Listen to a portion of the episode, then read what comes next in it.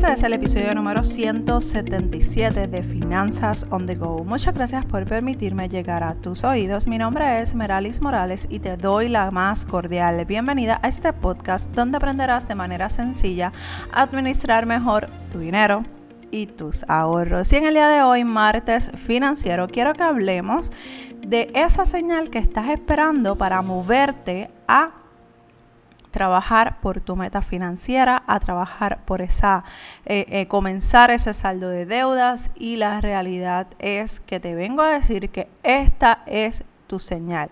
Hoy tenemos que empezar a trabajar con esas metas financieras que tenemos porque básicamente estamos llegando al fin del 2020.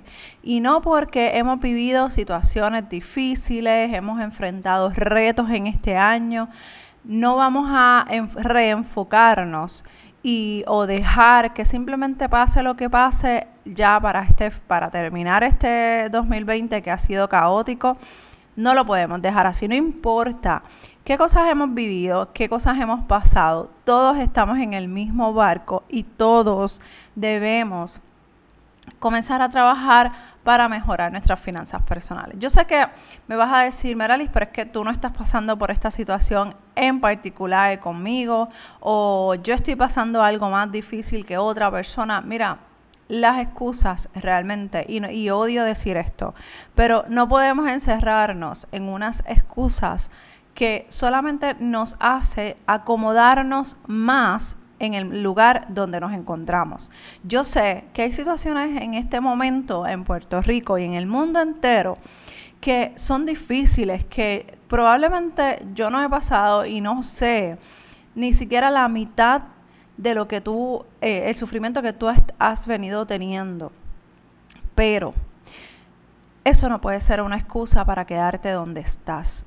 Si perdiste la casa, si perdiste tu dinero, si, si no te han pagado, si no has eh, generado ingreso desde marzo, hay que movernos, tenemos que movernos, hay que trabajar por nuestras finanzas, hay que trabajar por nuestras, eh, por nuestra salud, por nuestro, por nuestro futuro, por las cosas que queremos hacer. Eh, el mantenernos en el lugar en que nos encontramos, mira, lo que va a hacer es que va a multiplicar más esa situación y lo vas a ver más grande cada vez porque no te estás moviendo. Cuando tú comienzas a moverte, cuando tú comienzas a sentirte incómoda o incómodo, en la situación en la que tú te encuentras, tú comienzas a ver las cosas totalmente diferentes. Pero tú tienes que ver, abrir los ojos. Tú tienes que ya incomodarte con tu situación, con tus deudas, con tu falta de compromiso con tu negocio, con la falta de compromiso con tu familia. Eso es normal, es parte de todos los procesos que vivimos diariamente y más en este año que ha sido tan fuerte y tan difícil. Yo no estoy diciendo que es fácil pero necesitas, necesitas tomar el control de la situación que estás viviendo en estos momentos. Debes de salir, debes de buscar alternativa, busca una, una, una hoja de papel, busca una libreta y ponte a escribir cómo tú puedes cambiar tu situación financiera en estos momentos. Si no sabes, ponte a buscar episodios totalmente gratis en, en, este podcast que te va a ayudar a trabajar lo que es el monitoreo de gasto, lo que es el presupuesto, el saldo de deudas. He compartido contigo montones de consejos, así que no podemos usar eso como excusa. Tenemos que tomar las riendas de nuestra vida, tenemos que aprovechar, tenemos que, que, que ver que ya estamos en la recta final del 2020 y esperemos que el 2021 sea totalmente diferente, pero el momento de trabajar, el momento de, de quitar esa negatividad de medio es ahora.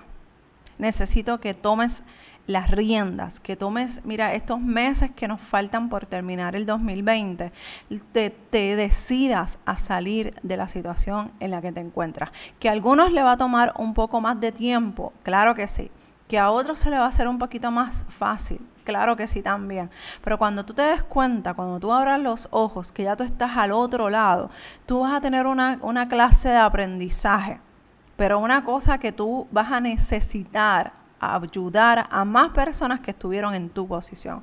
Así que si estabas esperando un martes financiero de, de dinero, de presupuesto, de saldo de deuda, de tarjeta de crédito, la realidad es que no. La realidad es que yo necesito que tú tomes y aproveches los meses que te quedan para organizar tu vida financiera, para organizar tu vida familiar, para organizar tu vida profesional y tomar estas, estos últimos meses que nos quedan del 2020 y hacer algo diferente. Y yo espero que tú me escribas y me digas, Merali, gracias por ese episodio, o mira, me impactó, o no me gustó. no necesita, no necesariamente te tiene que gustar, ¿verdad? Porque te estoy, te quiero incomodar quiero sacarte de esa comodidad. Quiero que te sientas ah, molesta o molesto conmigo porque te estoy jamaqueando o te estoy moviendo el piso para que salgas de esa, de esa comodidad en la que te encuentras. Sal de las excusas. Las excusas no funcionaron para momentos específicos. Ya pasaste el dolor, ya pasaste la situación, ahora qué vas a hacer.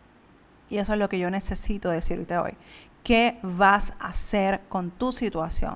¿Te vas a quedar ahí para siempre? ¿Te vas a quedar ahí otro año más, otro mes más? Pues déjame decirte que no deberías de dejarlo así. Ponte las pilas, ponte eh, la falda en tu sitio, el pantalón en tu sitio y arranca y muévete a hacer lo que tienes que hacer. Si necesitas ayuda con tus finanzas personales, escríbeme, no soy tan ogro. Escríbeme a dudas